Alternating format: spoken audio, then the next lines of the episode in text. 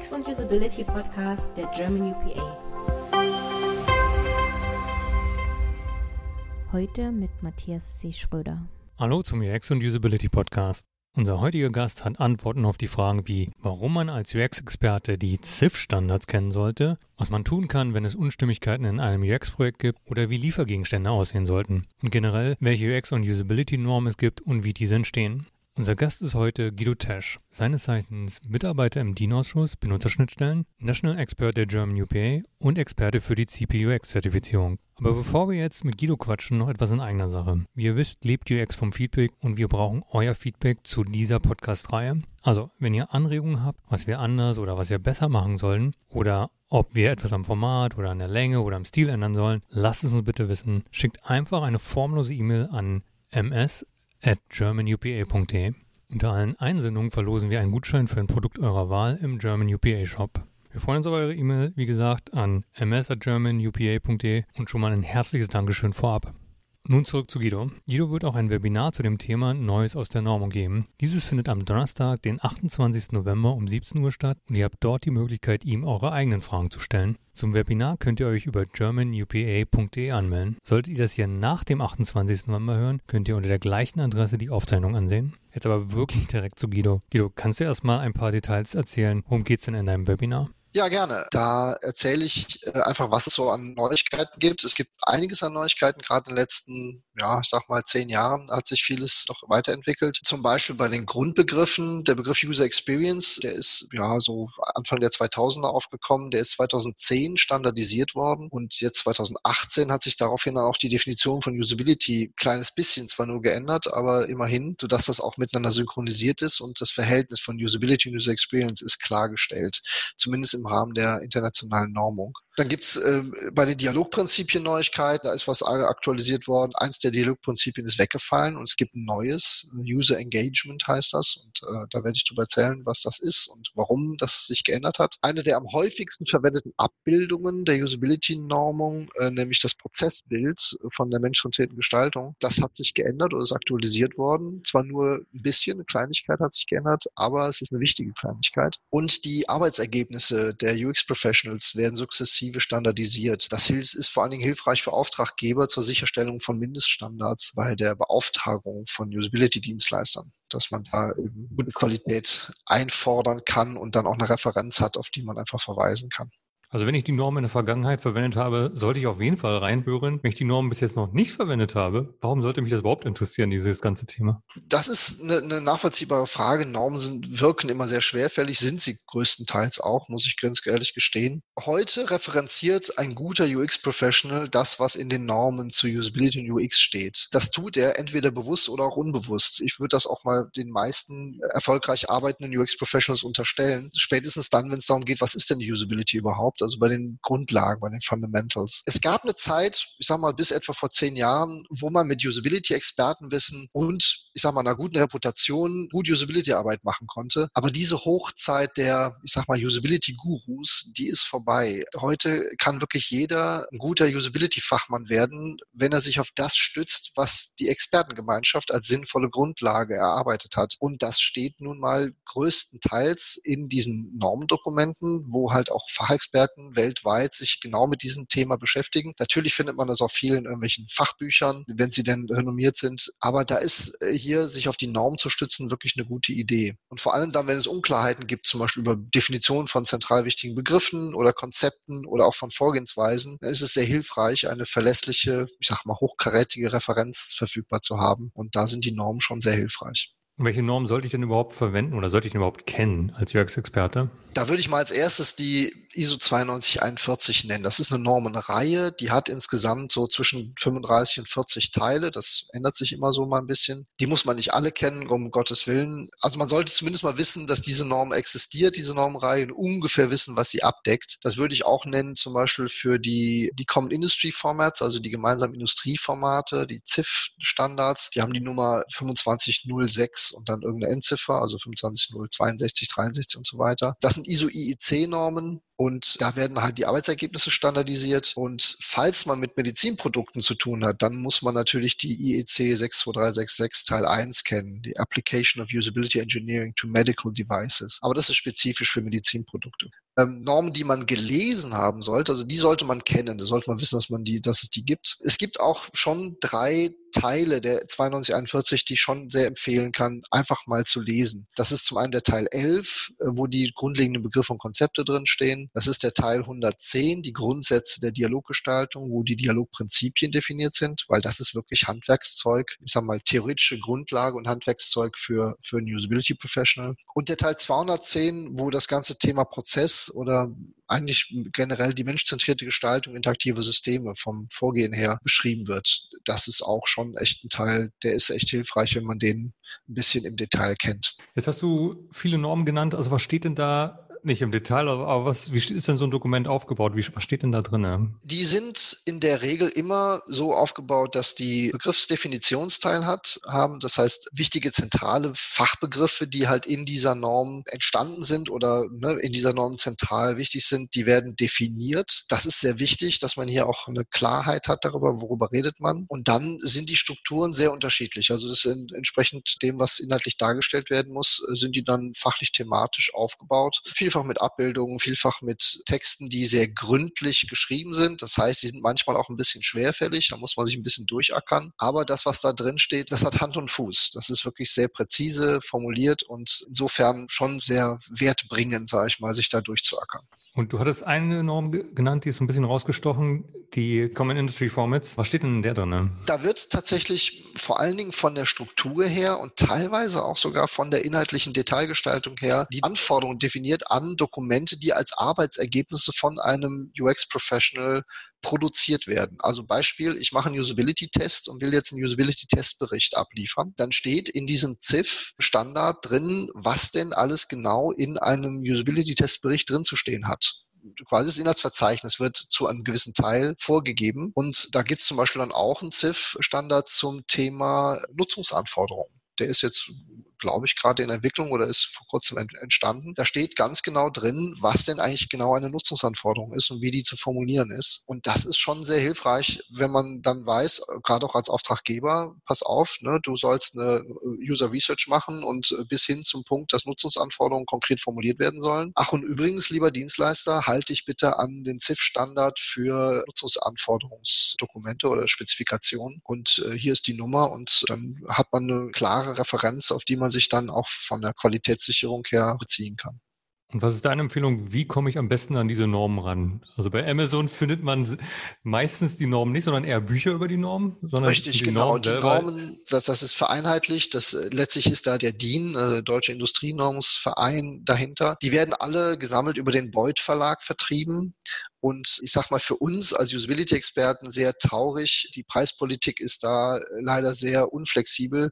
Sprich, diese ganzen Normen im Bereich Usability UX muss man beim Beuth Verlag kaufen und die sind sehr teuer. Das gefällt uns gar nicht. Der Hintergrund ist, dass eben in der Normung ganz viel Dokumente geschrieben und produziert werden, deren Entwicklung extrem teuer ist und wo auch die Nutzer von diesen Normen ein sehr hohes Interesse daran haben, dass in der Norm bestimmte Sachen drinstehen und nicht drinstehen. Man denke zum Beispiel mal an eine WLAN-Norm Normen oder solche technischen Normen. Da ist das berechtigt, dass diese Normendokumente sehr teuer sind. Äh, Im Usability-Umfeld hätten wir gerne, dass die Dokumente kostenlos rausgegeben werden oder zumindest für einen sehr kleinen Obolus. Das haben wir leider äh, nicht durchgekriegt. Da hängen wir leider an den Standards der DIN und das muss man beim Beuth Verlag, muss man die bestellen und kaufen. Und jetzt hast du schon gesagt, da steckt so viel Arbeit drin. Kannst du mal sagen, wer ist denn überhaupt daran beteiligt und wie ist so ein Prozess, so eine Norm zu erstellen? Die Entstehung der Normen wird getrieben von den Normeninstituten oder den Normungsvereinen in den jeweiligen Ländern. In Deutschland ist das die DIN, auf internationaler Ebene ist das die ISO und jedes Land hat so auf diese Art und Weise ihren eigenen Normungsverein oder Normungsinstitut. Und da gibt es Ausschüsse, in Deutschland einen DIN-Ausschuss, die sich jeweils mit einem Fachthema beschäftigen. Und in Deutschland für das Thema Usability ist das ein bestimmter Normenausschuss oder DIN-Ausschuss. Ähm, der wird geleitet vom Thomas Geis, Geschäftsführer von ProContext. Und da sitzen, ich sag mal, Mitglieder sind so um die 17, 18 Leute. Das sind alles ehrenamtlich tätige Usability Professionals oder UX Professionals aus Deutschland, die da sich ein oder zweimal im Jahr persönlich treffen und ich sag mal alle paar Monate mal zu einer Webkonferenz Governance, um eben inhaltlich an der Weiterentwicklung oder auch an der Neuentstehung von Normdokumenten mitzuarbeiten. Und das passiert international und das wird dann organisiert und auch von dem, von dem Vorgehen her überwacht von der DIN in Deutschland und international von der ISO. Das heißt, wir haben da auch eine ganze Menge an Verfahrensvorgaben, wie, wie das abzulaufen hat. Es gibt bestimmte quasi Lebenszyklus für Normdokumente, auch wenn die entstehen. Da wird erst ein Entwurf entwickelt, dann gibt es verschiedene Stages, sage ich jetzt mal, bis zu dem Punkt, dass wirklich ein veröffentlichungswürdiges Dokument dann entstanden ist. Es gibt immer wieder Abstimmungsrunden, äh, wo dann die einzelnen Länder gefragt werden, wie steht ihr zu dem Dokument? Stimmt ihr zu oder lehnt ihr das ab? Und wenn ihr ablehnt, was muss geändert werden, damit ihr zustimmen könntet? Und so weiter und so weiter. Also das ist so eine ongoing Arbeit, ja, die sich in diesem Rahmen so bewegt. Und wie kommt man in so einen DIN-Ausschuss rein? Ist das ein Auswahlverfahren oder? Nö, wer Interesse hat, der muss sich quasi bewerben. Also das Verfahren ist auch typischerweise, man wird von seinem Arbeitgeber entsandt. Das heißt, die Arbeitgeber müssen in der Regel das Ganze auch in irgendeiner Form unterstützen. Typischerweise läuft das so, dass die halt die Arbeitszeit zur Verfügung stellen und im Zweifelsfall die Reisekosten übernehmen. Die Mitarbeit im DIN Ausschuss für Usability und User Experience ist kostenfrei. Das ist keine Selbstverständlichkeit. Wie gesagt, bei großen Industrienormen, die halt für Firmen sehr wichtig sind, da ist es, dass man überhaupt da mitarbeiten darf, teilweise sehr kostspielig. Da muss man also vier- bis fünfstellige Eurobeträge pro Jahr als Unternehmen jetzt bezahlen, um da mitmachen zu dürfen. Das ist für Usability und UX nicht so. Da kann man kostenlos mitmachen, aber man muss sich bewerben und letztendlich wird das von dem DIN-Ausschuss entschieden, wer zugelassen wird als neues Mitglied. So ein bisschen wird die Gesamtanzahl halt äh, begrenzt. Von meinem Gefühl her ist es so, 20 Leute sollte es nicht überschreiten. Das ist so ein bisschen und ansonsten ist es eine ehrenamtliche Tätigkeit. Man kriegt da nichts für. Ähm, wer sich da engagieren möchte, ist herzlich eingeladen, sich zu bewerben und meldet sich dann am besten entweder beim DIN direkt und sucht einfach nach dem Thema Usability oder kann sich einfach direkt beim Thomas Geis melden. Das ist der Obmann von dem DIN-Ausschuss. Der ist hier bei ProContext auf der Website natürlich zu finden. Wie laufen so die Diskussionen ab? Wie oft wird geschrien beim DIN-Ausschuss? Gar nicht, gar nicht. Die laufen sehr sachlich sachlich ab. Und ich sag mal so,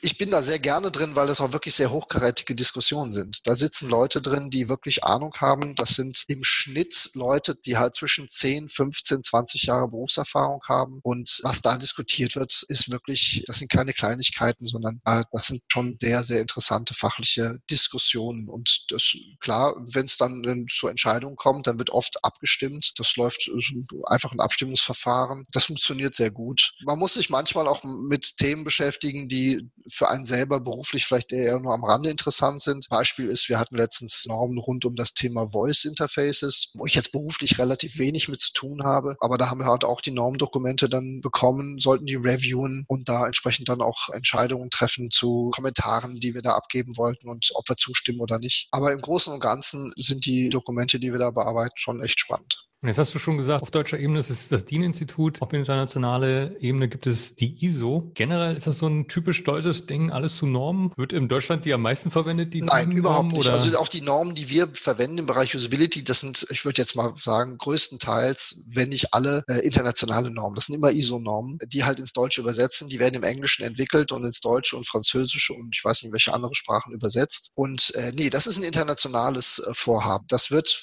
ich sag mal, inhaltlich vor allen Dingen Dingen getrieben aus Deutschland, Japan, USA, England, Frankreich. Das sind immer so die Länder, die mir jetzt sehr präsent sind in irgendwelchen Kommentartabellen, die ich so gelesen habe, die Länder, die man viel liest, aber man liest auch so Sachen wie irgendwelche afrikanischen Länder oder Russland oder äh, China. Also das ist wirklich international, wird das Ganze betrieben und das hat auch eine internationale Relevanz. Also nicht eine rein deutsche Geschichte. Hast du mal ein gutes Praxisbeispiel, wo Normen erfolgreich verwendet werden? Ja, habe ich. Ich hatte zum Beispiel mal eine Diskussion mit einem Manager, einem höheren Manager, einem Hauptabteilungsleiter, der hatte sich selber reingelesen in das Thema Usability, User Experience. Er hatte sich so, ich sag mal, ein etwas gefährliches Halbwissen angeeignet und war der Meinung, er hatte das ganze Thema jetzt verstanden und war leider nach meiner Meinung sowohl als auch dem Standard, also das, wie Usability ähm, in den Normen definiert ist, doch anderer Meinung und das war dann ein bisschen schwierig, das klarzuziehen und letztendlich hat es sehr geholfen, dass ich dann dort einfach auf die Normdokumente verweisen lassen konnte. Sagen hier, da steht die Definition, die international anerkannte Definition von Usability drin und von User Experience. Und das versteht man international darunter. So sollten wir hier im Unternehmen das auch betreiben und betrachten. Das ist so ein Beispiel. Auch ein Punkt war Probleme mit der Qualität von Usability-Dienstleistern. Also wir hatten einen Kunden, der sehr oft schon mit Usability-Dienstleistern gearbeitet hat, vor allen Dingen mit Designagenturen, Usability-Tests-Unternehmen und User-Research-Unternehmen und hatte immer wieder Schwierigkeiten mit den Arbeitsergebnissen, dass die Qualität einfach sehr schwankte. Und da war es hilfreich, dann zu sagen, okay, dann verweist doch auf die CIF-Standards, auf die Common Industry Formats und sagt, äh, die Arbeitsergebnisse sollen bitte gemäß CIF abgeliefert werden. Dann habt ihr zumindest einen gewissen Minimalqualität garantiert. Und das hat sehr gut funktioniert. Also das war dann auch beeindruckend für die Usability-Dienstleister, dann klar zu verstehen, ihr seid keine, ich sag mal, Usability-Gurus und ihr könnt einfach sagen, was ihr wollt und wir glauben euch und wir machen einfach das, was ihr sagt, sondern ihr müsst Dienstleistungsergebnisse abliefern und wir werden die dann begutachten, analysieren und in unsere Arbeitsergebnisse einarbeiten. Also einfach ein Baustein in der Gesamtentwicklung des Prozesses oder des Produkts das hat dann sehr gut funktioniert. Das sind so ein paar Beispiele. Wie bist du denn eigentlich selber zum Thema Normung gekommen? Zu der Normung bin ich gekommen in der Zeit, wo ich bei SAP gearbeitet habe. Ich war fünf Jahre bei SAP und habe dort als UX-Architect gearbeitet, habe dort vor allen Dingen Guidelines geschrieben und äh, die, die Vorgaben für User Interface Designer in großen Softwareentwicklungsprojekten. Und da haben wir auch gemerkt, dass wir ähm, sehr viel Wert legen müssen auf eine klare Sprache, auf eine, ein gemeinsames Verständnis im Unternehmen als auch bei den Kunden der SAP zum Thema Usability, User Experience, User Interface Design. Und da war es nur naheliegend zu sagen, lass uns doch mal in Richtung der Normenentwicklung auch gucken, dass wir als SAP damit helfen. Später bin ich dann äh, zur DEVK gewechselt, einer Versicherung, wo ich viele Jahre als hausinterner Usability Allrounder gearbeitet habt. Und da war die glückliche Situation, dass die DVK bereit war, das auch weiter zu unterstützen. Das heißt, ich bin eigentlich seit, ach Gott, ich weiß jetzt gar nicht, seit 2006, glaube ich, bin ich in der Normung aktiv und habe einfach auch gemerkt, dass es für mich persönlich auch eine gewinnbringende Arbeit ist. Äh, und deswegen bleibe ich dabei. Glaube ich sofort. Und seit 2016 bist du jetzt bei der ProContext Consulting GmbH. Was machst du denn da? Genau, ich bin zu ProContext gewechselt, weil es für mich schon eine sehr renommierte äh, Adresse ist zum Thema Usability, User Experience Arbeit in Deutschland. Thomas Geis, den Namen habe ich vorhin schon mal gewähnt, ist schon nicht zu Unrecht Träger des Usability Achievement Awards der German UPA. ProContext ist ein Allrounder. Wir machen von Anfang bis Ende Nutzungskontextanalysen, zum Beispiel relativ viel User Research, Anforderungsanalysen und bis hin zu Anforderungsspezifikationen. Wir helfen viel bei Grundkonzepten für interaktive Systeme, Interaktionsdesign, UI-Design, also die Gestaltungsecke wir schreiben UI-Guidelines, wir machen viele Experten-Reviews und Usability-Tests, sowohl ganz klein als auch groß, also Tests mit fünf Sitzungen bis hin zu 50 Sitzungen oder noch mehr. Und ich führe auch regelmäßig Trainings durch zur Weiterbildung von Leuten, die halt irgendwie als UX-Professionals arbeiten sollen, seien es jetzt Entwickler, Product Owner oder Manager oder auch UI-Designer, Usability-Experten, die halt sich da in den Fundamentals nochmal weiterbilden wollen, dass ich da also auch viel die Trainings mache. Und neben deinen beruflichen Aktivitäten hast du schon gesagt, du bist ja im Normungsausschuss ehrenamtlich aktiv. Du bist aber auch ehrenamtlich aktiv bei der German UPA als National Expert. Was machst du denn da? Ja, richtig. Ich bin jetzt mittlerweile seit drei Jahren National Expert der German UPA. Die National Experts, zwei gibt es da. Der Kai Behrenbruch ist der, der andere, auch seit drei Jahren, glaube ich, aktiv. Wir arbeiten mit an der Weiterentwicklung der Zertifizierungsprogramme. Das heißt, wenn man diese Kürzel CPUX gehört dazu, da gibt es verschiedenste, die F oder Foundation Level und dann die Advanced Levels, UR, UT, wie sie alle heißen und jetzt aktuell gerade in Entwicklung CPUX DS, Designing Solutions. Die werden vom Verein UXQB entwickelt und im UXQB sind fünf Berufsverbände, äh, europäische Berufsverbände beteiligt. Das sind die Engländer, die Dänen, Österreich, Schweiz und Deutschland äh, aktiv. Und da werden jeweils National Experts entsandt von diesen Berufsverbänden, um an der Weiterentwicklung dieser Zertifizierungsprogramme mitzuarbeiten das ist ja eine ehrenamtliche Tätigkeit. Wie ich eben sagte, ich mache selber halt auch solche Fortbildungen, Schulungen und ja, ist auch ein Steckenpferd von mir, da mitzuhelfen und ja, Leuten was beizubringen, sage ich jetzt mal im weitesten Sinne, Wissen zu vermitteln. Und das ist für mich jetzt auch sehr hilfreich, dann an der Entwicklung dieser Programme mitzuhelfen, weil ich da schon auch interessiert daran bin, dass die Qualität möglichst hoch ist. Ich denke auch, dieses ganze Zertifizierungsprogramm steht und fällt vor allen Dingen mit der Qualität der Curricula, die die Grundlage bilden für die jeweiligen Zertifizierungen. Wir haben haben zum Beispiel auch eine Durchfallquote im Standard von typischerweise 20 Prozent im Schnitt. Und das ist eine sehr gute Durchfallquote. Das heißt nämlich eben, die Prüfungen, die man da ablegt, sind auch keine Spielzeugprüfungen. Das ist, heißt schon was, wenn man so eine CPX-Zertifizierung hat. So sollte es sein. Und um sich gut darauf vorzubereiten, hast du auch ein Buch geschrieben dazu, richtig? Genau, richtig. Ich habe mit dem Thomas Geist zusammen das Buch Basiswissen, Usability und User Experience geschrieben. Das ist dieses Jahr rausgekommen und das ist ein gutes Vorbereitungsbuch für den CPUXF. Da kann man auch gut im Eigenstudium mit diesem Buch sich vorbereiten und dann äh, eine von den öffentlichen Prüfungen ablegen. Das äh, gerade auch für Leute, die so ein bisschen Berufserfahrung im Bereich schon haben, ist das eine sehr, sehr hilfreiche und gute Gelegenheit und Möglichkeit, da das zu machen. Wie viel Lernaufwand hat man da, um sich so vorzubereiten, um nicht gleich beim ersten Mal durchzufallen? Ich würde mal sagen, wenn man mutig ist, kann man sicherlich mit, ich sag mal, einer Woche Abendprogramm pro Tag vielleicht ein, zwei Stunden äh, hinkommen. Wenn man gründlich sein und sicher sein will, dass man die Prüfung besteht, auch gerade für erfahrene Usability-Leute oder UX-Professionals, würde ich schon äh, empfehlen, ein bisschen mehr zu investieren. Ich sage jetzt mal, zwei Wochen Abendprogramm ist hilfreich. Es gibt auch Leute, die machen das mit drei Stunden Vorbereitung, die gucken mal kurz ins Curriculum und machen dann die Prüfung und bestehen sie. Auch das gibt es vielfach. Da brauche ich dann aber schon ein paar Jahre Berufserfahrung, um das hinzukriegen. Da muss man dann schon ein paar Jahre Berufserfahrung haben, jawohl. Abschließend nochmal ein ganz anderes Thema. Einige werden dich auch aus einem ganz anderen Feld kennen, und zwar als Salzertanzlehrer. Wie kam es denn dazu? Richtig, genau. Ich arbeite schon seit vielen, vielen Jahren nebenberuflich als Salsa-Tanzlehrer. Einen Abend in der Woche fahre ich dann mal raus und mache mal was ganz anderes. Ja, das ist zum einen auch eine Lehrtätigkeit. Ich bin halt, ich sag mal, verkappter Lehrer oder jemand, der einfach gerne Wissen vermittelt und da insbesondere eben jetzt auch nicht nur Kopfwissen, sondern auch Körperwissen. Also letztlich tanzen lernen hat was mit Körperbewegung zu tun und äh, mit Körperbewegungsabfolgen, synchron mit anderen Menschen, sage ich jetzt mal, gerade im Salsa, das ist ein Paartanz und das macht mir einfach einen Höllenspaß einmal selber zu machen. Ich tanze super gerne und zum anderen es auch anderen Leuten beizubringen. Das mache ich jetzt mittlerweile auch schon seit knapp 25 Jahren. Tanze ich selber und unterrichten tue ich es jetzt auch schon so seit 18, 19 Jahren. Und ja, ich bin dabei geblieben, weil es auch ein super Ausgleich für mich ist und mir einfach super Spaß macht. Also wer im Kölner Raum unterwegs ist, kann sich überlegen, ob er mit dir in der UX interagiert oder in der Mensch-zu-Mensch-Schnittstelle agiert als Tanzlehrer. Genau. Korrekt, so ist Alles es. klar. Und zum Ende noch die Frage nach deinen Top-Empfehlungen. Kannst du mal sagen, gibt es irgendwelche Sachen, Sachen, die dich in letzter Zeit im UX-Bereich inspiriert haben oder die du spannend fandst? Ja, da kann ich was nennen. Ähm, es geht um die App PON. P-O-N oder Paula Olaf Nordpol. Das ist eine Einkaufs-App. Das Produzieren des Einkaufszettels ist deutlich vereinfacht. Es ist keine separate Tätigkeit mehr, sondern gliedert sich ein in den normalen Lebensalltag, Haushalt. Und dann, wenn ich durch den Laden gehe, die App die Artikel automatisch in der Reihenfolge mir präsentiert, indem ich die Artikel auch im Laden vorfinden werde. Die App lernt nämlich, in welcher Reihenfolge ich Artikel abstreiche, wenn ich einkaufen gehe und sortiert die Artikel dann automatisch beim nächsten Einkauf richtig. Sehr spannend.